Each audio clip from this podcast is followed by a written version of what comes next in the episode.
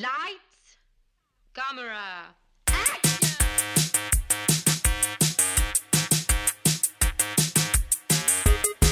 Aujourd'hui à l'émission Batman vs Superman, Unbreakable et Matrix. Bienvenue à On de film.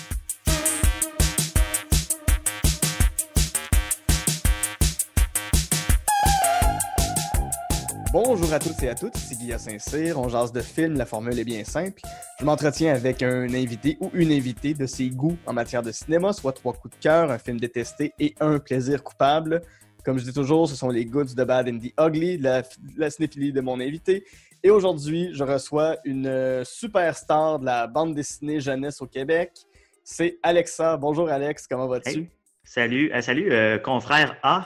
Il y a un Oui. A dans ton nom, toi aussi. Yes. Effectivement, effectivement. Je je, je dévoilerai pas le secret de ton nom de famille. Je l'ai trouvé euh, dans le devoir. Mais pourquoi. A? Parce que ton nom de famille ne commence pas par un A?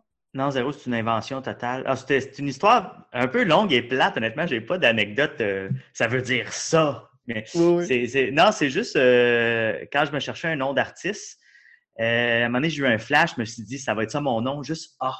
C'est la, pre- Mm. la- c'est la première lettre de mon nom. Je m'appelle Alexandre. tu sais. Oui. Ça va être ça mon nom. A. C'est- Ça, ça se démarque juste une lettre, tout ça. Puis euh, je me suis finalement rendu compte que c'était pas une bonne idée. C'est- aucunement googlable. là. Tape A dans Google. Puis tu comprends même pas que c'est le nom d'un auteur sur le livre. Il y a juste une lettre A qui traîne. J'ai comme juste ajouté le A à mon nom, qui est Alex A, puis ça a été ça. Puis j'étais pas sûr si j'allais prendre ce nom-là pendant une couple de semaines, puis finalement, ah oui, ça, ça a resté. Mais ça a marché. Ça a marché. Oui. Euh, pour les quelques auditeurs qui n'auraient pas suivi ton parcours, tu es le créateur de l'Agent Jean, Mhm, entre autres. entre autres, qu'on peut lire, qui est disponible dans à peu près toutes les librairies. tu as aussi fait les expériences de Mini-Jean, qui est le dérivé de l'Agent Jean, et L'univers est un ninja. Oui. Euh, ça a commencé comment ta passion pour euh, la culture populaire, le cinéma? C'est quoi les premiers films qui t'ont marqué?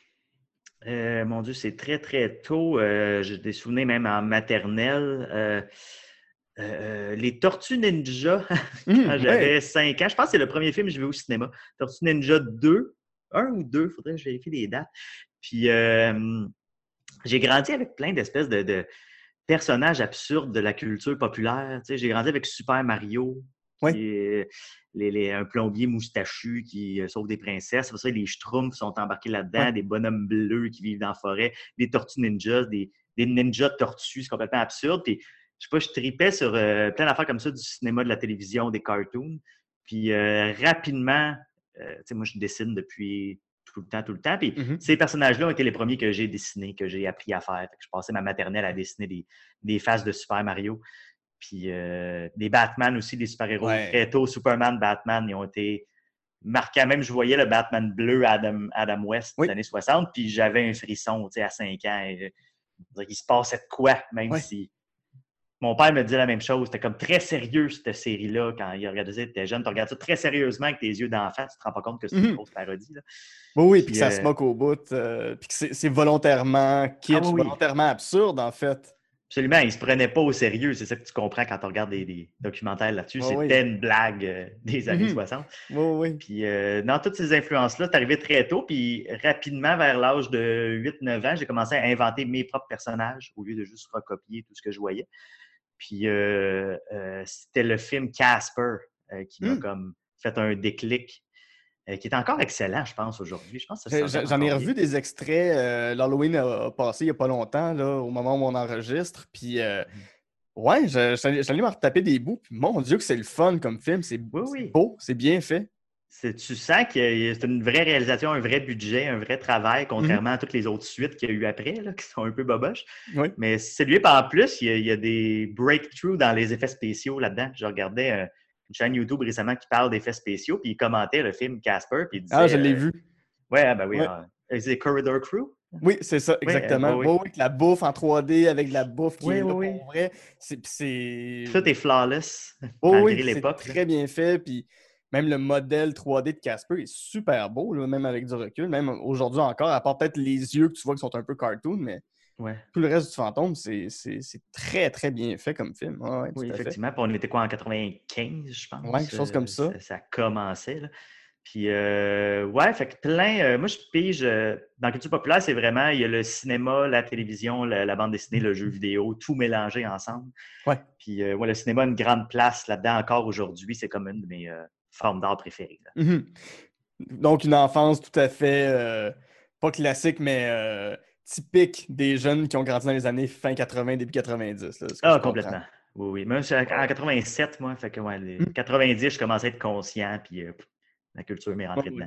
Très belles années pour le cinéma jeunesse, puis pour, pour Oui, des hein? films qui, qui cherchent à faire peur, tu sais, des films qui cherchent à, à sortir les enfants d'une zone de confort. là, tu sais, je pense, mettons, à la famille Adams ou euh, même Casper peut avoir ses moments plus horrifiques. Ouais. Mais c'est vrai, mais on avait beaucoup de films étranges, puis qui étaient Ouais. comme. C'était pas clair si c'était pour les enfants ou pour les adultes, parce que ça se voulait pour les enfants, il y avait du. des, des- des- produits dérivés des figurines qui Mhm. sortaient, mais tu regardes le film, c'est super dark, Ah oui, violent. ben, puis- juste les films de Batman. euh, Oh oui, Batman Returns. euh, Oui. Tim Burton, il a perdu sa job après ça, là, parce que Oui. c'était comme.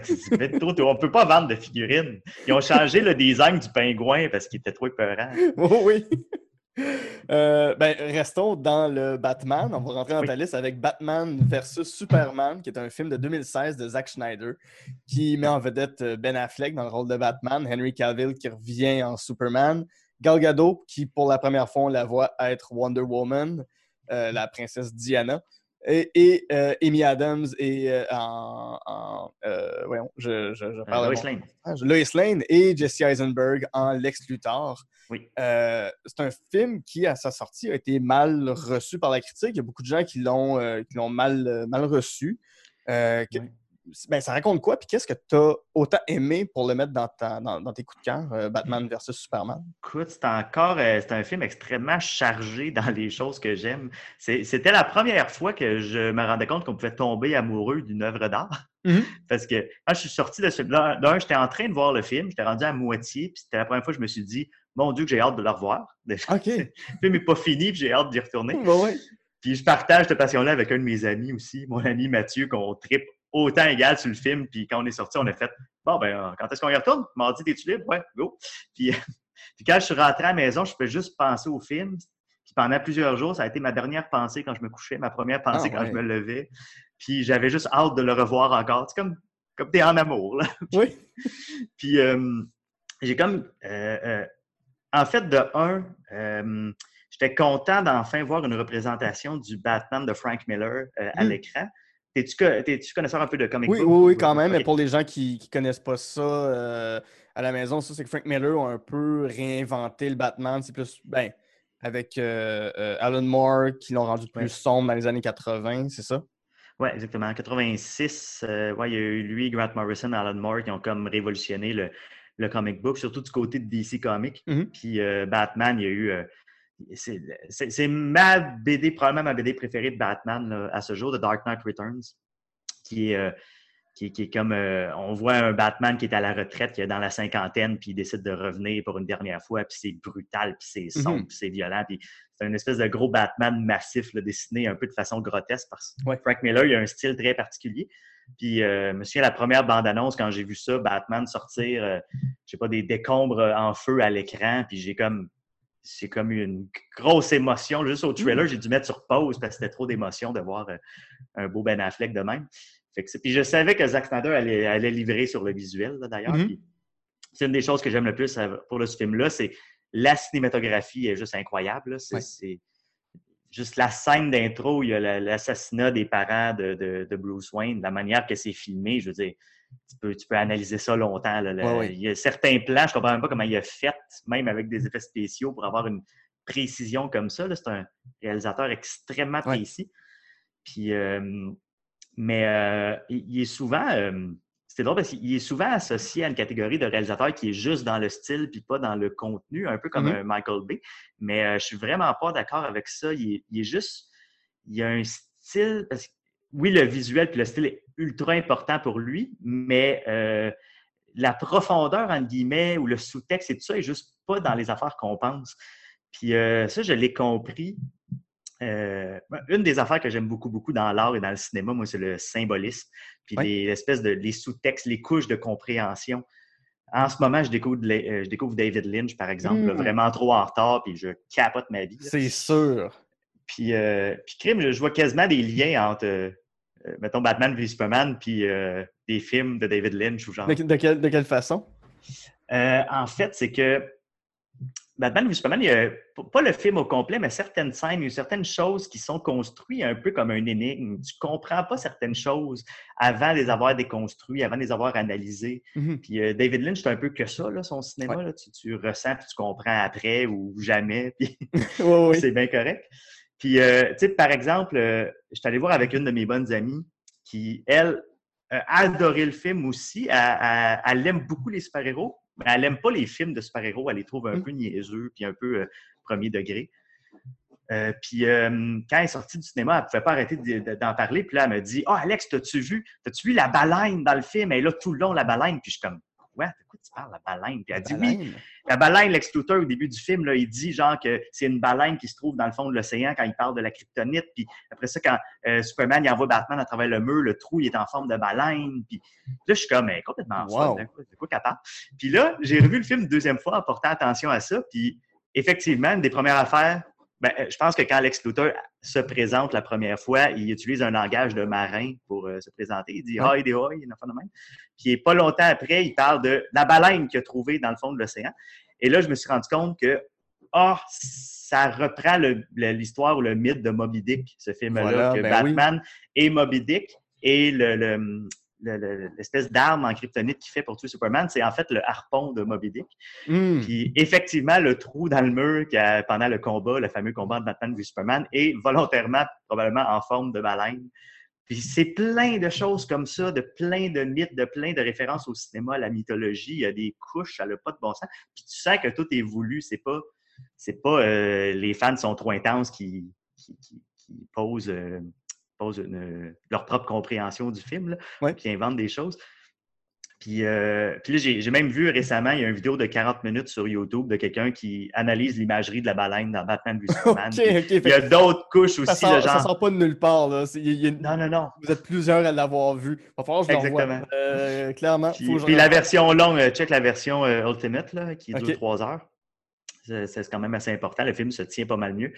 Puis, euh, mais ça, c'est une des choses. Puis là, je me suis rendu compte aussi, euh, ben, quand le film commence, ils font une grosse référence à- au film Excalibur, euh, sorti Mhm. dans les années 80. Oui. Donc, Batman, c'est aussi le roi Arthur là-dedans. Puis on reprend des éléments clés de cette histoire-là. Et puis, par exemple, quand il se sert de l'arme de kryptonite pour, pour tuer Superman, ben, il, il le déplante du sol un peu comme si c'était Excalibur. Donc, c'est à la fois Excalibur, c'est le harpon dans Moby Dick, mais Zack Snyder a dit récemment que c'était la lance qui a percé Jésus quand il était sur la croix aussi. Donc, c'est comme un paquet d'armes, euh, de- de- d'espèces de, d'archétypes d'armes qui existent dans la mythologie depuis, depuis très longtemps. Puis je suis comme. Je- le film, on dirait qu'il n'y a pas de fin. Je peux le regarder encore et encore. Puis, récemment aussi, quelqu'un faisait remarquer qu'à chaque fois que Superman vivait une tragédie, il y avait un cheval qui criait. L'imagerie du cheval était très présente. Ah, Puis Zack ouais. A confirmé que effectivement, j'ai placé un cheval qui souffre à chaque fois. Puis dans le film, quand Clark Kent euh, rencontre son père décédé, comme Oui. il, il monte en haut de la montagne, puis il parle à son père, puis il raconte l'histoire de la fois qu'il a tué tous les chevals du ranch voisin parce qu'ils ont essayé de détourner l'eau pendant une inondation. Puis là, encore dans son sommeil, il entend les chevaux qui crient. Puis les chevals est une représentation de la, la, la, la, la culpabilité que tu ressens quand tu essaies de faire le bien, puis finalement, ça vire mal, ce que Superman vit tout le long. Là. Tout le monde l'haït parce Ouais. que. Mais il essaye juste d'être correct. Puis, euh, puis la seule fois où tu vois des chevaux calmes, c'est quand il est mort à la fin. ça. Ouais. fait que Ça- plein d'affaires comme oui. ça. Là.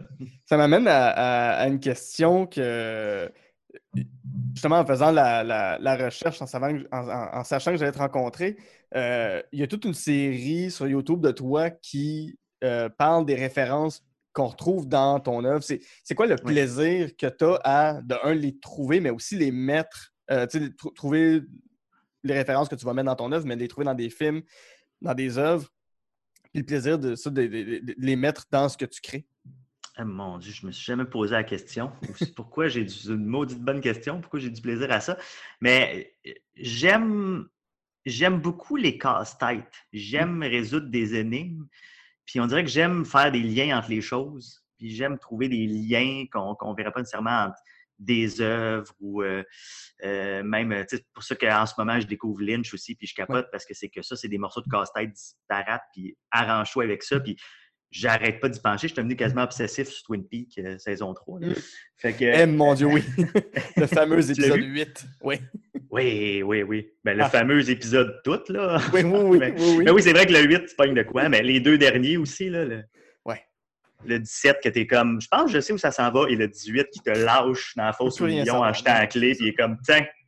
Ah, c'est magnifique. Mais, euh, ouais, puis c'est vrai que euh, j'aime le faire aussi. Je dirais que j'aime placer des affaires cachées dans mes propres œuvres, faire des liens que juste ceux qui étudient vraiment l'œuvre vont pouvoir lire ou remarquer. Tu sais, j'ai tout un, j'ai un de mes personnages de méchant principal dans mes livres, c'est le castor, qui est comme le mhm. pire ennemi de, la Jean-Jean. Puis j'ai décidé euh, récemment que j'allais jamais raconter c'est quoi ses origines, son histoire, mais j'en mets des indices un peu partout. Mhm. Puis si tu les mets tout ensemble, tu peux découvrir son origine. Mais je le dirai jamais clairement comme ça. Moi, je trouve ça le fun de faire ça. Puis je trouve juste ça le fun aussi de placer des références de plein d'affaires qui m'ont inspiré, juste pour montrer, genre, regardez ça, j'aime ça. Puis c'est là que ça vient, cette idée-là. Fait qu'allez voir ça aussi. Puis ça permet de découvrir d'autres choses aux jeunes. Euh, oui, c'est cool parce que justement, tu sais, ben, on, a eu les mêmes références euh, d'enfance, mais je sais pas, j'imagine que tu as grandi aussi un peu en regardant les Simpsons, les Animaniacs, eh ce ben genre de, séries-là qui avaient des références. Des fois, tu sais, je, me tape des Animaniacs de Sensi, puis le nombre de références à Citizen Kane qu'il y a dans, un, dans une émission pour les 6 à, 6 à 12 ans. T'es pas censé comprendre des références à Citizen Kane à cet âge-là, mais on les met. Puis j'apprécie ça en fait parce que un jour, ces enfants-là vont grandir puis ils vont découvrir peut-être Matrix, peut-être Reboot. J'ai vu dans les vidéos que tu avais mis des références à la série Reboot qui est une des meilleures séries de tous les temps. Merci, merci. oui, merci. Mais tu sais, tu mets des références à, plein d'affaires, puis à un moment donné, c'est ça, ces jeunes-là vont peut-être tomber là-dessus et faire comme Ah, je comprends. Fait que déjà, ils ont les clés pour commencer à rentrer dans cette culture-là qui, des fois, va être plus pointue, plus, plus J'ai regardé le Shining parce que j'étais comme Hey, c'est la parodie des Simpsons que j'avais vu avant le spécial Halloween où il parodie le Shining. J'avais pas vu le Shining. quand j'ai vu ça, j'ai fait Ah!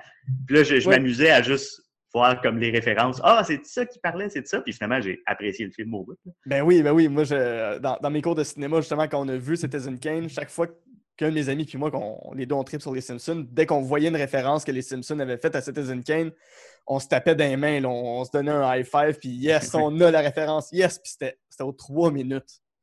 Non, mais oui, il y a quelque chose de juste purement le fun. Je comprends cette référence, je ne sais pas pourquoi. Mais même aussi, tu, viens de me faire faire un lien entre justement le symbolisme et les références, mais c'est pas loin de la parodie en tant que telle, parce que je mm-hmm. suis un gros, gros fan de parodie. Tu sais. Oui. Puis euh, depuis tout jeune, tu sais, le, les, agents fait la farce, puis euh, mais tous les films de Leslie Nielsen, puis euh, Austin Power aussi, qui, qui, est un film parodie qui, ça me faisait capoter de voir les, super vilains de films de James Bond parodiés de cette façon-là. Puis, je sais pas, ça doit venir exactement de la même place, dans le fond. J'ai toujours aimé d'en faire, euh, moi aussi. Oui, ouais, ben c'est ça, c'est chercher à comprendre, c'est chercher à connaître, en fait, plus loin que, que la première impression, plus, plus loin que la première porte, c'est de vouloir pousser toutes les portes à chaque fois pour euh, comprendre de plus en plus. J'ai l'impression. J'ai l'impression qu'il y a peut-être de, regarder un dessin animé puis de voir une référence à Citizen Kane, pas que ça rajoute une profondeur, mais ça rajoute comme toutes les thématiques de Citizen Kane s'ajoutent, on dirait, à cet épisode-là, puis on dirait que tu as plus une compréhension globale c'est quoi que ça parle ou d'où ça vient, cette chose-là. Puis c'est juste le fun de creuser là-dedans. Ben oui, ben oui. Euh, si on, eh ben là, tu me, tu me, je parlerais de reboot pendant une heure, mais euh, peut-être un autre. si tu fais un, podcast reboot, invite-moi. Ça sera, ça sera un dérivé. Je, je, je, vais faire, je vais créer un Patreon juste pour ça. Oui, merci. Adam. C'est la première fois que j'entends ça. C'est la meilleure série au monde parce que c'est ah, ce que moi je pense bon, aussi. C'est bon cette série-là. Moi, ça m'a. Justement, ben encore là, Reboot, euh, on, va s'embarquer dans quelque chose si on commence à parler de ça, mais ça aussi, le nombre de références à des films, le nombre de références à d'autres jeux vidéo, à de la littérature, ah, c'était... tellement des geeks qui ont écrit ça. Là. Eh oui, ben oui. mais avant, qu'on s'emporte trop sur Bob et Enzo, euh, ton prochain film, c'est Unbreakable, qui est un genre de... Sans être Batman versus Superman, c'est un super... C'est le film le plus groundé sur Superman qui existe. Euh, justement, qu'est-ce que, qu'est-ce que ça raconte? De quoi ça parle? Oui, on l'oublie, mais c'est un film de super-héros. En fait, c'est un origin story Euh, c'est comme. euh, comment je pourrais. D'un, c'est un exercice de style, je pense, avant Ouais. tout. C'est, je pense que c'est M. Night Shyamalan dans ses Glory Days, là, juste après Mhm. The Sixth Sense, qui a, qui a décidé, genre, je vais faire un film de super-héros, mais sans aucune exagération. Ouais. Ben, c'est surtout ça. C'est pas nécessairement que c'est réaliste, je l'ai, là, mais dans le sens qu'il y a vraiment des super-pouvoirs dedans. C'est juste qu'ils sont représentés sans flafla, sans Mhm. artifice. Ouais. Puis monté aussi comme un film d'auteur à petit budget. Là. Fait qu'il n'y a pas de gros moyens, mais c'est pas grave, c'est ça l'exercice. Puis ça raconte l'histoire de euh, Bruce Willis, mon beau Bruce Willis que, j'adore, qui, euh, qui découvre qu'il n'a jamais été malade et qu'il a une force euh, quasi surhumaine, puis qui se demande qu'est-ce qui se passe. Et Samuel L. Jackson, qui joue dans ce film-là aussi, le découvre et, lui, il a, a la théorie comme quoi les super-héros, c'est une représentation à- exagérée de quelque chose qui existe déjà, Mm. que les, les humains ont expérimenté depuis la nuit des temps, qui s'est retrouvé en bande dessinée. Et lui, il est obsédé à trouver un vrai super-héros réel. Et euh, il découvre ça dans Bruce Willis. Fait que tout le long, on, euh, on suit son, son, son, son début comme possiblement un super-héros ou non. C'est ce Mhm. qu'on découvre dans le film. Euh, c'est un, un- super bon résumé. Puis, ben, c'est ça, j'ai- pas dit avec qui euh, c'était. J'étais trop pris par l'émotion de reboot. Mais c'est ça, c'est Bruce Willis, Samuel. Jackson et Robin Wright qui, qui, qui jouent sa femme. C'est. Mais effectivement, euh, je- une scène que j'aime beaucoup de, de ce film-là, c'est quand Bruce Willis commence à, à comprendre qu'il est peut-être plus fort qu'il croit, qu'il se met à, La- à lever des Ah, la haltères. scène avec les haltères, ben oui. La scène avec les haltères, puis il dit à son fils, mais en plus, mais en plus. Puis à un moment donné, il dit, rajoute-en, rajoute-en, puis son fils il dit, il n'y en a plus. On ne Ouais. peut plus le rajouter de poids. Tu es, en train de soulever quelque chose que jamais personne n'a fait. Puis là, il met des galons de peinture. Il, il- Et il ouais, y a quoi d'autre qu'on pourrait mettre? oui, c'est ça. Euh, T'as-tu une scène préférée dans, dans Unbreakable? Euh, oui, cette scène-là, ça devrait être dans les classiques du cinéma, là, Ouais. honnêtement. Euh, mais une des scènes que j'aime bien, c'est la première fois où il est en costume puis qu'il va, il décide d'agir comme un super-héros puis il va Ouais. sauver euh, des enfants dans une maison là, qui a été comme envahie par un, psychopathe fou. là. Cette scène-là est, est- la manière qu'elle est montée, la tension dedans et tout, c'est c'est- Ouais. c'est magnifique. Puis Son costume, c'est un, c'est un imperméable gris. là. oui, c'est c'est l'imperméable qui porte à la job parce qu'il est, est gardien de sécurité. Euh, fait que tu vois, c'est c'est minimaliste au bout. Là. c'est- Mais euh, on reste dans aussi quand même les codes de couleur des super-héros. C'est-à-dire que lui, Mhm. sa couleur, c'est le vert, puis la couleur du méchant, c'est le mauve. Puis il y, a- ça qui, qui est très, euh, très bien implanté aussi. Puis c'est- brillant aussi comment que tout est là, toute la structure est là, mais le punch final fonctionne juste pour te révéler comme la vérité sur, sur la structure du film, puis tu l'avais pas vu, même si tout était clairement évident.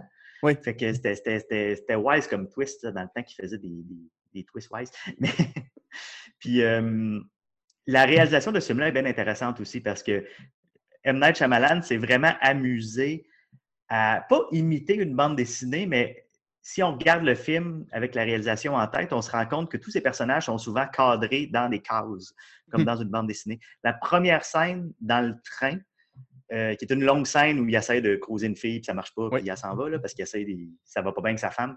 Ben, toute la scène est vue sous l'angle d'une petite fille qui regarde à travers les bancs du train. Donc, c'est comme un enfant qui lit une bande dessinée. Puis, chacun des dialogues, c'est comme isolé dans la petite case, dans les craques du train. Donc, on va sur Bruce Willis, on va sur la fille, on va sur Bruce Willis.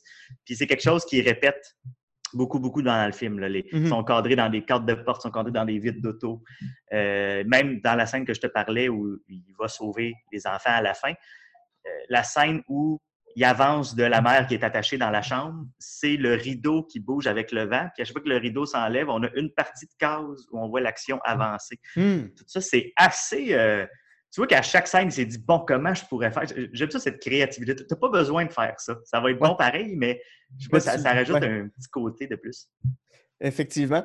Je me demandais, toi qui est, qui est BDiste, tu as un super pouvoir, à mon avis, un super pouvoir d'être capable Oui, de J'en ai dessiner. plusieurs. Oh! D'être capable de dessiner, raconter une histoire et euh, comme un comme beaucoup de super-héros, ce que tu fais euh, rejoint un public qui, est- qui est- qui est- qui est généralement jeune. Euh, la meilleure phrase qu'on a pu dire à un super-héros, c'est avec des grands pouvoirs viennent des grandes responsabilités. Avec ton Mhm. pouvoir, c'est quoi les responsabilités que tu as de toucher autant de jeunes?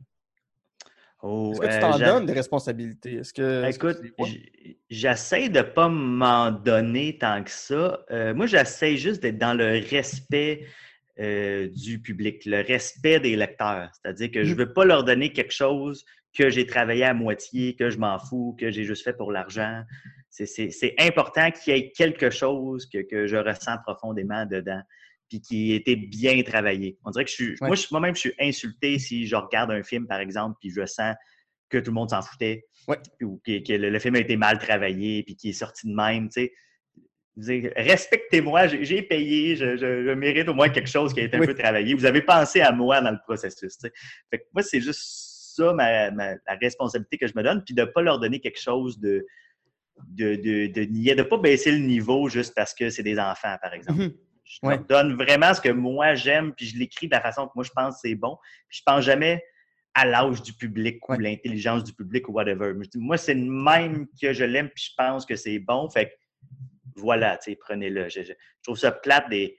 Ben, en fait, j'aime pas catégoriser des, des, des- des styles artistiques selon des âges. Là. Mhm. que c'est- contre-productif parce qu'aussitôt que tu commences à penser à l'âge, tu commences à diminuer ton œuvre. Ouais. Puis j'essaie vraiment de ne pas faire ça. Fait que c'est des, c'est les seules choses que je pense quand, quand- quand je fais mes livres. Après ça, je me vois pas comme quelqu'un d'assez euh, parfait, moralement bon pour commencer à lui Mhm. dire des choses, euh, euh, des, des- des- des- messages gros de même, de prenez soin de l'environnement, prenez soin des autres. Je, je, je sais pas, je me sentirais mal de faire ça. Oui, puis ce qui est cool de, de- de ce que tu fais pour en avoir euh, euh, regardé un petit peu, puis, puis, allé lire un petit peu des, extraits de la Jean-Jean. c'est toujours dans l'absurdité. C'est ça que j'aime. C'est comme, comme une récréation, j'ai l'impression. Il y a pas. euh, je pense pas qu'il y a des. Tu, tu me diras si je me trompe, mais je pense pas qu'il y a des énormes messages sur la société, la vie. Euh, c'est pas. euh, tu n'essaies pas de, de, de- de faire passer des idées incroyables là-dedans. Pas en tout. Je, je te dirais. euh.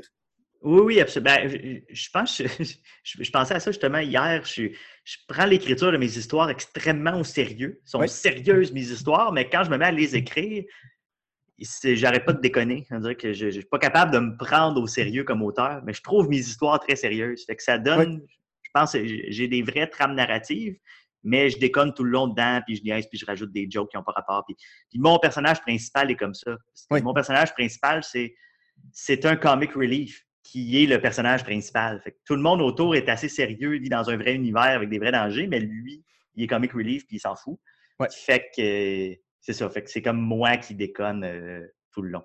Ouais. Mais ceci dit, il n'y a pas nécessairement de message de société, tout ça, parce que je me sens pas apte à donner ça, mais euh, il y a, peut-être des bases de philosophie à certains moments. Euh. Surtout dans mes derniers, mon dernier en fait, qui, qui s'appelle Défragmentation, que je pense qui, qui psychologiquement c'est intéressant. Je pense que j'ai pas fait exprès, là, c'est juste que moi-même, psychologiquement, je me développe avec les années, puis Mhm.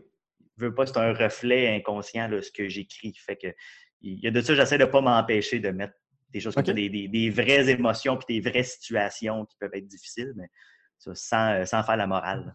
Ouais. Super intéressant. Euh, on va passer à ton, à ton troisième film, euh, qui est euh, The Matrix. En fait, la série The Oui. Matrix de 1999 à 2003 pour rester dans les idées de la philosophie. Euh, ah, on a des bons liens. ben oui, je pensais pas aller là, mais ils, se font d'eux-mêmes. Donc, Matrix, qui est la série de 1999 jusqu'à 2003 avec Matrix, Matrix Reloaded et Matrix Revolution, un Mhm. film des sœurs Lana et Lily Wachowski. Euh, ça met en vedette euh, Ken Reeves, euh, Carrie Ann Moss, Lawrence Fishburne et Hugo Weaving dans des rôles tous plus satisfaisants que les uns que les autres. Euh, encore là, comment est-ce qu'on peut résumer Matrix euh, sommairement? Ben, ça se passe à l'intérieur d'un ordinateur comme, comme Reboot. Comme Reboot. voilà. Mais, euh, ben, mon Dieu, qui connaît pas la matrice? En passant, j'ai mis les trois films aussi parce que pour moi, c'est vraiment une œuvre complète. c'est un tout, Ouais. là, même si je sais que les, les deux puis trois sont pas nécessairement autant appréciés que le premier, là, vraiment pas même. Mhm. Mais pour moi, c'est un tout. Là. Et euh, ben, les- ça raconte l'histoire de. euh, c'est quoi le vrai nom en? Thomas Anderson? Ouais. Qui est un homme, un informaticien, qui, qui est un pirate informatique, qui euh, tranquillement découvre qu'en fait, la réalité n'est pas ce qu'il pense et qu'il vit en fait comme un esclave dans un programme informatique parce que les robots utilisent l'énergie des humains pour euh, s'alimenter.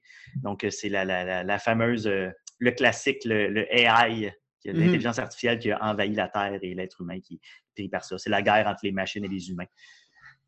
Voilà. C'est un- c'est Mais, euh, bon. Mais il y a du kung-fu puis des gunfights au ralenti, c'est. Et beaucoup, beaucoup, beaucoup de références à la philosophie, à la littérature. ouais, oui. Hmm. Ça, C'est un, feu roulant de Écoute, références. Dans le deuxième film, il y a- des fois, le film s'arrête pour 15 minutes pour quelqu'un qui parle philosophie. C'est vraiment ça qui se passe. Mhm. C'est peut-être- ça qui a rebuté des gens aussi. aussi. Il y a- Ben, euh, j'ai- entendu dans une vidéo YouTube récemment la phrase parfaite. D'ailleurs, allez voir ça. Ceux qui ceux qui n'aiment pas les deux puis trois, il y a une vidéo sur YouTube qui s'appelle On Finally Understanding the Matrix Sequels. Mhm. Ça parle de. C'est un passionné de cinéma qui les a regardés récemment puis qui a compris pourquoi c'était bon, puis qui, qui- qui nous l'explique. Puis dedans, il disait le problème de Matrix 2 puis 3, c'est que le public cible, c'est des jeunes garçons de 13 ans qui auraient un doctorat en philosophie. Donc, personne. oui, c'est un, c'est un bon résumé. Ou des gens avec un doctorat en philosophie qui ont le cœur d'un enfant de 13 ans. Ouais, à peu près. Ouais. Faut que t'aimes le kung fu puis euh, ouais. des kung fu puis la, la... ouais, faut que t'aimes le, le... le kung fu puis la... les discussions sur la causalité. Oui, c'est ça, exactement. Euh, ça aussi, c'est un. Puis en- dans, dans une entrevue j'ai- lu, toi, tu disais que tu travaillais un peu à l'envers. Tu créais tes univers d'abord et les personnages qui arrivaient ensuite. Je ne sais pas si c'est encore le cas aujourd'hui, mais euh, Matrix, c'est aussi un univers complet qui est construit en s'inspirant du nôtre, mais c'est un univers qui a ses codes, qui a ses genres. Comment tu Oui. comment tu t'y prends pour euh, construire ces univers-là? Euh, mon Dieu, je, comment je m'y prends? C'est une grosse question large, mais en fait, je commence toujours avec des personnages. En fait, quand je dis que j'écris à l'envers, c'est comme je pense pas à mon histoire, c'est juste qu'il y a des personnages qui apparaissent comme Mm. sur papier ou dans ma tête, puis je me demande genre, oh, lui est intéressant, qu'est-ce que je pourrais faire avec? Ouais. Puis euh, rapidement, c'est bon, dans quel univers qu'il vit, c'est quoi le, le- le contexte de l'histoire. Puis euh, c'est sûr que je suis inspiré par la culture pop, fait que c'est beaucoup des high concepts, là, ce que je fais. là. Ouais. Euh, pour ceux qui ne connaîtraient pas le, principe du high concept, c'est c'est une idée d'histoire que juste la, juste la prémisse en une, en une phrase de ce que c'est, ça vend le film. C'est par exemple, Ouais. la matrice, c'est euh, justement ce que je viens de raconter, là, des êtres qui vivent dans un monde virtuel enfermés par des robots. C'est juste ça, c'est comme Oh oui, je veux voir ça. Tu sais, Ouais. C'est pas comme Taxi Driver qui est comme ben, c'est un homme déprimé par la À société. New puis York, qui- euh, voilà. c'est ça, il est- Fait que, ouais, fait qu'il y a, il y a ça qui vient au, au départ, j'ai l'impression. Tu sais, en ce moment, je travaille, par exemple, sur un concept de jeu vidéo. Hmm. Que, que ma, ma prémisse de base, c'est et si une compagnie de jeux vidéo comme Nintendo était super evil secrètement, ils faisaient des expériences secrètes. C'est juste high concept au bout. Fait à partir de là, là, je commence à créer l'histoire, puis euh, plugger des personnages que j'avais déjà là-dedans qui, qui fonctionneraient. là. Puis comment comment tu es entré en contact avec euh, Matrix, sorti en 99, puis c'était le film de l'année 1999 Ouais. qui annonçait le futur. là, euh, En passant, j'ai su récemment que Austin Power 2 a fait plus d'argent que La Matrice au cinéma cette année-là. je ben, je l'apprends. Avec euh, Star. Euh, C'était-tu ça? Star, Oui, Star euh, Wars, Phantom Star Wars euh, puis The Sixth Sense. Ouais, ouais, ouais, la menace fantôme, ouais. Austin Oui, Power mais- numéro 3. Oui.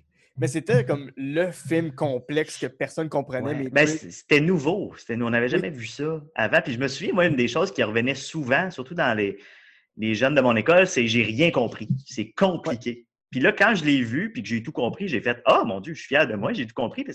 Mais j'ai de la misère aujourd'hui à me, me projeter, peut-être parce que c'était tellement nouveau, les gens ne comprenaient pas l'idée d'un deux plans d'existence euh, séparés, Ouais. puis les deux plans ils ont des règles différentes. Peut-être que ça mélangeait le monde aujourd'hui. On est peut-être plus habitué à Mhm. ça. On a Inception qui a quatre plans de réalité avec des règles Oui, oui, différentes. que- C'est ça rendu dans les films euh, entre guillemets jeunesse, tu sais, euh, Lego Movie, le premier, c'est entièrement ça. Ouais. C'est- C'est Matrix avec des Lego. Euh, Spider-Man Into the Spider-Verse, encore là, il y a des mondes parallèles, il faut que tu apprennes à vivre avec ça. Euh, c'est Mhm. comme si on comprenait un peu plus ça. Même le film québécois Menteur parle d'univers parallèles. Puis Ben oui, c'est tout le monde l'accepte. Tout le monde comme, ah oui, ça se peut, des univers parallèles. Pourquoi pas? On est habitué. oui, effectivement. Puis là, dans le prochain, le, le film de Flash, il risque d'avoir trois Batman, peut-être même plus. Fait que, Ben oui, puis dans le prochain Spider-Man, la même affaire aussi. Oui. mais euh, ouais, non, mais c'est c'est- Puis, mais quand je l'ai vu, en fait, moi, je- de un, j'ai accroché sur les combats parce que j'étais un gros fan de Jackie Chan. Hmm. J'ai grandi avec Jackie Chan. Ça- il aurait dû être dans les affaires que je parle d'ailleurs dans mes listes, comme Jackie Chan contre-attaque, je me souviens. Oh mon Dieu, c'est la, la- scène avec l'escabeau. En tout cas. mais euh, ouais, puis c'était c'était la première fois que je voyais dans un film autre que Jackie Chan des, des combats vraiment intéressants, là, des belles chorégraphies. Puis euh, j'ai toujours été un gros fan de science-fiction aussi. J'ai grandi avec des Star Trek et, et tout ça. Mhm. Fait que ce côté-là m'inspirait beaucoup. Puis c'est une histoire, de- c'est un origin story de super-héros aussi. Là. Ouais. Faut pas seulement, faut pas se Oh, mentir. oui, il y a même son costume, puis il y a quasiment une cape, mais c'est son, son C'est manteau son, noir. ouais, son trench coat, là, ouais. Ouais, fait que moi, tout ça, puis euh, je pense que c'est- c'est c'est là qu'a développé aussi mon intérêt pour des histoires complexes, là, avec plus de couches. J'ai- J'aimais ça sentir cette espèce de profondeur-là. Tu peux le regarder plusieurs fois puis comprendre des choses ou comprendre des sous-textes. Ouais. Je pense que c'était le début, ça, la matrice. Hmm. Écoute, c'est c'est- c'est très complet pour la première partie. Euh, Parce qu'on on pourrait, on pourrait dériver pendant des heures et des heures là, sur tous ces Mais sujets. c'est c'est des, gros sujets quand même. là. En plus, on a plugué Reboot là-dedans, fait que ça peut Eh, être dangereux. mon Dieu. Mais en tout cas, euh, on va faire une petite pause. Au retour, on découvre que même les meilleurs agents peuvent euh, décevoir. C'est ce que James Yes. Bond nous a appris avec Spectre. Et on va terminer ça dans l'hémoglobine et les zombies avec la série des Resident Evil. À tout de suite.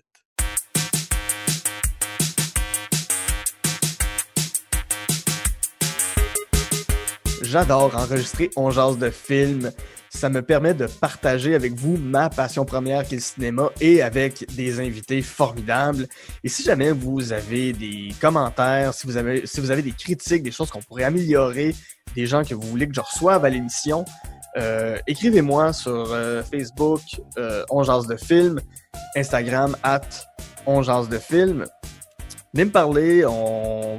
faites-moi vos listes, vos trois coups de cœur, les films que vous détestez, les films qui sont des plaisirs coupants pour vous. Je vais vraiment avoir un plaisir fou à vous lire. Sur ce, je retourne avec mon invité pour Jaser de film. De retour en Jase de film avec euh, mon invité Alex A, le BDiste, avec qui en première partie on a jasé de beaucoup, beaucoup, beaucoup de films, mais plus particulièrement Batman v Superman, Unbreakable et euh, Matrix. Euh, on va rentrer dans, dans une déception, un film que tu n'as pas aimé, qui est le film Spectre, de, un film de James Bond qui date de 2015, de Sam Mendes, à qui on, on à qui on doit quand même l'incroyable Skyfall, à mon avis. euh, Absolument. sans doute le meilleur James Bond, euh, qui, qui met en vedette, euh, bon, Spectre met en vedette Daniel Craig, Léa Seydoux, Monica Bellucci et Christophe Waltz.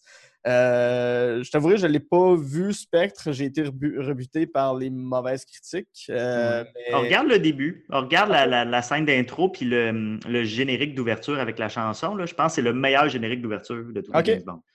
Après ça, ça se gâte. Hmm, parce que ça, ça raconte quoi? Euh, c'est la suite directe de Skyfall, en fait. Hey, arrête-toi. Puis, Un chien fatigant. Lui, lui non plus, il n'aime pas Spectre. Mais c'est la suite directe de Skyfall. Toute l'équipe est revenue. C'est pour ça aussi que c'est si surprenant que ce soit aussi mauvais. Ouais. Euh, euh, c'est. Euh, spoiler, là, M, la, la boss à James Bond, qui est morte à la fin de Skyfall, Mhm. elle a laissé un message post-mortem à, à James Bond, comme quoi il se passe quelque chose, va rencontrer telle personne et tue-le. Fait que là, James Bond repart en mission, mais sans l'aval de, de- du euh, M, M euh, c'est le MI6, M, Oui. M12? Ouais, M- MI6, ouais. MI6, OK. Je pensais que c'était Mission Impossible, ça. En tout cas, oui, puis là, il, il retourne en mission, puis là, il découvre euh, l'existence d'une espèce de société secrète qui s'appelle Spectre, qui euh, a ses, euh, ses tentacules dans le monde entier, puis ça, ça, ça, ça devient complètement ridicule. Il n'y a plus rien qui se tient à partir de là. Ouais. Qu'est-ce que tu n'as pas aimé et ça représente quoi, James Bond, pour toi? Si celui-là en particulier t'as as déçu. Ouais, James Bond, euh, c'est à cause de lui que j'ai créé l'agent Jean Mmh. euh, à 10 ou 11 ans. C'était une parodie de James Bond, là, carrément, parce que je tripais sur le jeu vidéo GoldenEye. Ah oui, la 64. 64. C'est ça. L'univers James Bond, je connaissais pas vraiment ça. J'ai vu ça. Après ça, je suis allé regarder le film GoldenEye. Puis j'ai regardé plein de films de James Bond que j'ai toujours trouvé très moyens. C'est pas Mhm. des super bons films, honnêtement. Je pense que Casino Royale, Skyfall, c'est les deux qui, Ouais. qui sont bons. Là, ça a pris 22 films avant qu'ils fassent de Avant quoi. qu'ils trouvent leur beat, là. Ouais, ouais. Ben, j'ai un petit plaisir coupable avec Die Another Day. Là. Ça aurait pu être dans mon. Ah. Quand même. Euh, Mais c'est pas vrai. C'est pas vrai. J'ai regardé Tomorrow Never Die récemment, puis c'est bon. Je pense que c'est meilleur que GoldenEye. Battez-moi. Bon, en tout cas. Puis, euh, ouais, ça a parti avec ça de l'agent Jean. Puis j'ai toujours eu James Bond proche de mon cœur à partir de là. On dirait, je à chaque fois qu'il y a un nouveau film, une nouvelle, une nouvelle annonce, je deviens tout le temps excité. Puis à chaque fois, je suis Mhm. comme, ben, c'est un film moyen, finalement. Mais juste l'idée de base, tu sais, tout l'univers James Bond, les gadgets, puis les, les chars, puis les missions, puis les super vilains plus grands que nature, tout ça, on dirait que c'est tous des codes vraiment le fun avec lesquels jouer. Ouais. que je suis parti de ça. Puis, euh, ouais, puis c'est resté avec moi. Puis, euh, euh, fait que quand. euh, ah, c'est drôle, mais on parlait de Skyfall. Skyfall, c'est plein de synchronicités bizarres là-dedans parce que. Ouais. euh, ils ont pensé à moi dans le film. Non, mais- De quelle manière? euh, Skyfall, c'est le 23e film de James Bond. Mhm. Euh, moi, j'ai eu 23 ans quand j'ai signé le contrat pour faire l'agent Jean et Ah ouais? je suis né un 23. OK. Et là, dans le film, on revient à la maison d'enfance de James Bond et il y a une belle grosse statue de cerf en avant de la maison. Puis là, j'étais comme, Oui, ben oui. ben, comme- c'est moi, mon personnage de c'est un cerf. Puis je suis comme, c'est-tu un message pour moi, ça là? là? Ils sont-tu? Mais voyons, mais parce qu'il sert à rien, cerf, là. ça fait référence à rien. Puis euh, Non, puis- caméra sur lui pour vous le montrer bien comme faut. Puis J'étais comme, pourquoi? Mais crime, je pense pour moi. Puis là, je- dans ma tête, j'aime ça penser que c'est comme une espèce de. C'est le serpent qui mange sa queue. On est revenu, la boucle est bouclée. Là. Ouais, ouais, Euh, on est revenu au début de James Bond et c'est l'agent Jean qui naît. Qui est l'agent Jean, le, le début de l'agent Jean, c'est James Bond. En tout cas, moi, je capote. on revient dans le symbolisme Ouais, de tantôt.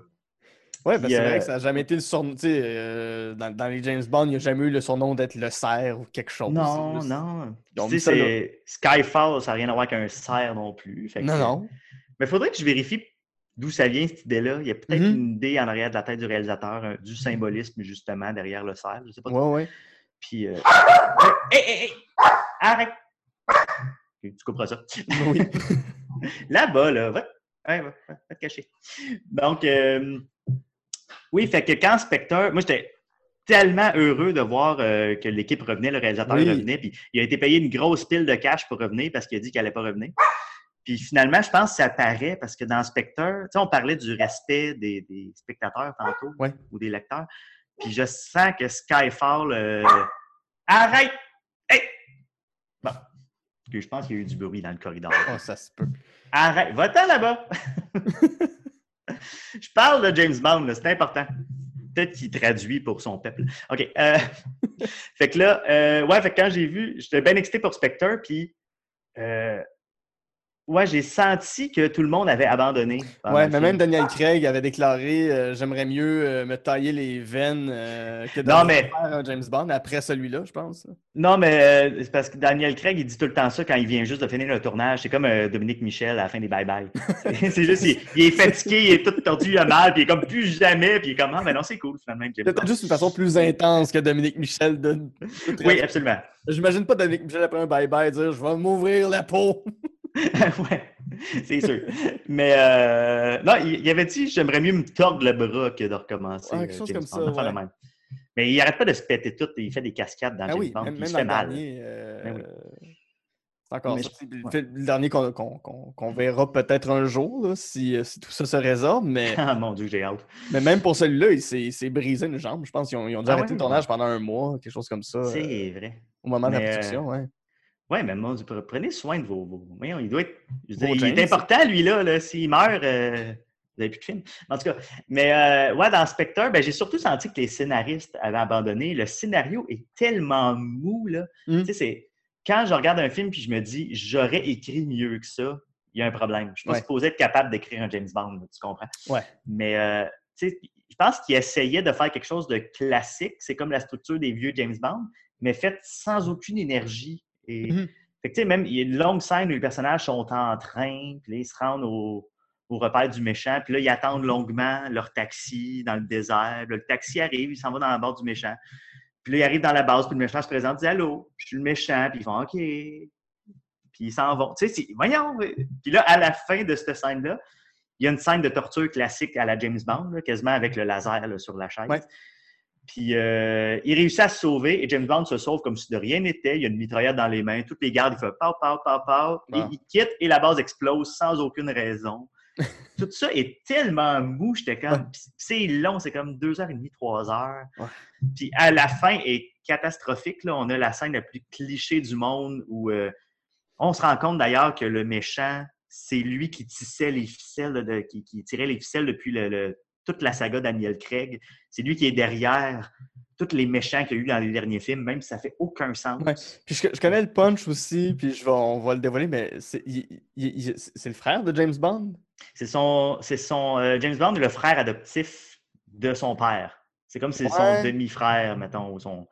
Ouais, puis c'est c'est la twist de Austin Power 3. Effectivement. Oui, qui ça et la. Oui, ah, j'a- j'avais oublié cette affaire-là en plus, mais effectivement, c'est le P. C'est genre, il a bâti une organisation criminelle mondiale, genre les Illuminati, parce que papa t'aimait plus que moi. C'est littéralement ça. Oh oui, c'est Euh, c'est des gardes d'enfants de 7 ans, là. Absolument. Puis euh, après ça, on a la scène euh, euh, classique où euh, la, la- la- la- la femme se fait kidnapper. là, la, blonde James Bond se fait kidnapper, à- attachée à une bombe, là, littéralement. Puis le James Bond s'en va le- la sauver. Et encore une fois, le, le méchant se sauve en hélicoptère. James Bond tire sur l'hélicoptère. L'hélicoptère crash. Tu sais, des... c'est Oui, oui. plate. Puis, euh, puis là, il y a le gun sur la tête du méchant, puis il décide de non, je ne te tuerai pas, parce que finalement, je suis bon. Non, t'as tué du monde non-stop depuis les quatre derniers films, ta gueule. Ouais. Oh oui, Fait que James tout Bond, c'est ça, un psychopathe, là. euh. Oui, oui. Non, t'auras pas ta rédemption après 24 films, parce que Non. là, celui-là, tu veux pas le tuer. Le pire méchant, lui, tu veux pas. Fait que tout ça, tu sors de là, tu t'es comme, mon Dieu, forcez-vous. Je peux pas croire qu'il y a 200 millions que allé dans ce film-là. Mais il, il m'a quand même inspiré parce qu'il y a certaines très bonnes scènes. Je pense Mhm. à la scène du dévoilement du méchant qui est Blofeld, là, comme on apprend dans le film. Oui. Parce que c'était la mode de on caste un, acteur dans un méchant, mais finalement, pendant le film, on révèle que c'était cet autre méchant qu'on connaît Oui, oui, oui. comme Star Trek Into Darkness. Puis, euh, fait que là, euh, euh, ouais, le, reveal, lui, est comme à la table de conférence avec tous ses associés. Puis la manière que cette scène-là est, est filmée là, de manière très sobre puis lente, puis tout, je l'ai, je l'ai beaucoup aimé. Puis visuellement, le film est magnifique. Je pense qu'il est tourné sur pellicule, puis Mm. euh, il y a une image, une vraie belle image, une vraie belle composition de lumière, mais tout est plat sinon. Les, les- les personnages n'ont pas de relief, le scénario est plate, plate, plate, euh, cliché, euh, Ouais. ce que tu veux. Oui, c'est. Mais le prochain, je l'attends, dit. maudit. Ben, il y a toujours une petite excitation pour un James Bond. Mais comme Ouais. tu dis, tu sais, c'est. Bon, mes, mes, mes attentes sont à 8 sur 10. Je sais que ça va être un 5 ou un 6 sur 10 à chaque fois. C'est toujours ça, sauf Ouais. Skyfall. Mais le, le prochain, moi, j'ai bon espoir parce que, ben, d'un, toute la saga Craig, euh, c'est un film sur deux qui est bon. Oui. Là, Ben, pour vrai, je jaillis pas Quantum of Solace, mais on en reparlera. Mais euh, le prochain, le réalisateur, que je me rappelle jamais son nom, c'est un, nom compliqué en Ah, je sais japonais. pas, ouais. Furi Yokojima, une affaire de même. Mais il est vraiment très, très bon, lui. Puis j'ai confiance qu'il va faire quelque chose de très solide. Puis la bande-annonce m'a comme mis en confiance. Ouais, ouais, ça l'air Puis, surtout qu'ils ont, ils ont gardé le côté classique de Skyfall puis Spectre. J'a- J'avais peur qu'on perde ça. Ouais. Puis non, le film est aussi beau euh, niveau euh, production value que les, les deux derniers. Complètement. On va, on va finir euh. Ouais, Ça l'émission combien de Ah, ça fait à peu près une heure, mais, euh, mais on a Ok. du temps, c'est un podcast. On, C'est bon. Mais on jase. Euh, c'est ça, c'est la série des Resident Evil euh, qui Ouais. s'est échelonnée de 2002 à 2016, euh, créée par Paul W.S. Anderson, à ne pas confondre avec Paul euh, S. euh, Pa- euh, Paul Euh, Anderson. Paul Paul- Anders- euh, ouais. Paul S puis Paul W. Ouais, je pense que c'est Ouais, c'est euh, ça. Euh, On travaille très différent, on va te le dire. oui, oui, oui, oui. Euh, Pa- Pa- Paul Thomas Anderson, ouais, ça. Paul Thomas avec Anderson. Paul Thomas Anderson. Euh, bon, la, la série des Resident, des Resident Evil, c'est six films Resident Evil, Apocalypse, Extinction, Afterlife, Retribution et The Final Chapter. Euh, ça met en vedette Mila Jovovich. Dans tous les films, euh, dans le rôle d'Alice qui travaille pour la Umbrella Corporation. Euh, c'est quoi euh, Resident Evil? Ça sort de où, ces films-là? c'est une adaptation d'une série de jeux vidéo très connue qui s'appelle Resident Evil, qui Mhm. est une de mes séries de jeux vidéo préférées, là, d'ailleurs, qui est Série à... terrifiante. Série de jeux terrifiante. Ça, ça dépend des, des types. Le dernier, le 7, est terrifiant. Oui, absolument. C'est c'est un des jeux les plus épeurants que, que j'ai joué. Euh, donc oui, c'est une série d'horreur. C'est ce qu'on appelle du survival horror. C'est euh, t'es lancé dans un endroit clos avec très peu d'armes, de munitions, puis tu Et dois de défendre contre lumière. des zombies, puis, et de lumière. Et tu dois te combattre contre des monstres mutants. En fait, contre une organisation euh, secrète. En fait, c'est c'est une compagnie pharmaceutique qui secrètement fait des armes biologiques qui s'appelle Umbrella Corporation. Et le- la série de films est une adaptation très, très lousse de cette série de jeux-là. Le premier film étant relativement proche des jeux de la série. Ils ont quand même inventé des personnages qui sont juste dans les films. Le personnage principal qui est Alice, joué par Mila Jovovich, qui est une création pour, euh, pour la, la- la- la série de films. Mm. Qui d'ailleurs, en passant, euh, le cinquième élément était dans ma liste de films euh, Oui, oui, oui. que j'ai oublié de dire, que j'ai remplacé par Unbreakable parce que tu avais déjà parlé du cinquième élément. Et Eh oui, oui, oui. Mila Jovovich et Bruce Willis, c'est dans mes deux préférés.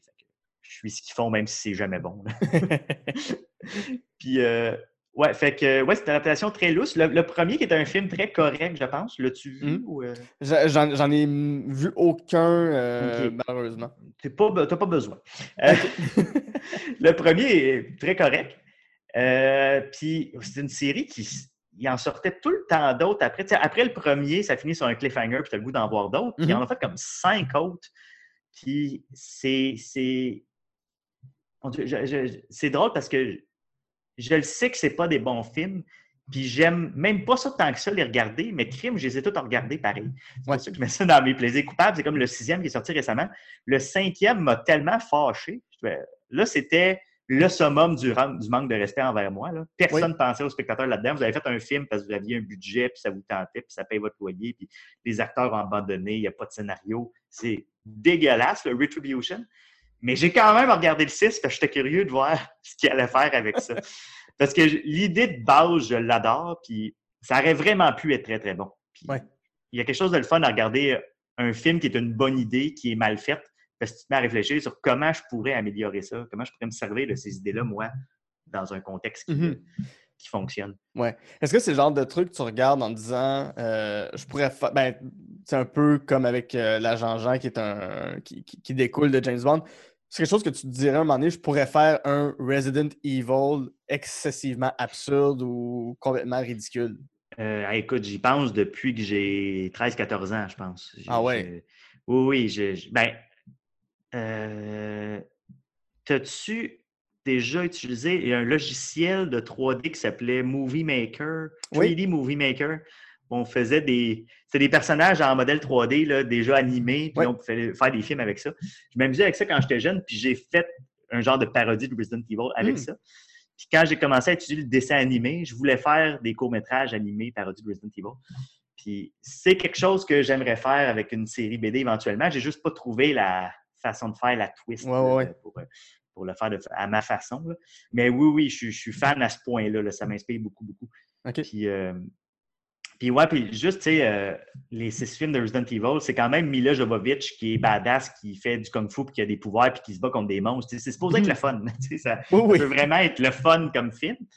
Puis euh, même les scènes d'action, c'est une fois sur deux. Puis c'est Ben, boboche. C'est ça, je, je- tu sais, parce que je- bon, euh, je allé lire un petit peu, puis il n'y a, aucun de ces films-là qui a une bonne cote sur, euh, sur Rotten Tomatoes, qui est l'agrégateur de, de, de- de critiques. Celui qui est le mieux reçu, c'est le premier, puis il est à Ouais. 33% Oh wow! L'appréciation critique. C'est est de très- loin le meilleur. Là. Ça te donne une idée. Oui, oui, les autres, ça descend à 22, 21, 20% Mais pour vrai, moi, je tiens à dire, euh, si je peux faire une mini critique des six. là. Oui. Le premier est très correct. Le deuxième, c'est de la grosse, grosse boîte. Le troisième, je pense que c'est un de mes préférés. Euh, Je ne comprends pas pourquoi les gens laissent à ce point-là, mais il est le fun dans le désert, tout ça. Puis, en tout cas. Le quatrième, c'était le renouveau de la 3D. Donc, il y a beaucoup d'effets de vitres et de splash de monstres qui te revolent d'en face tout le temps.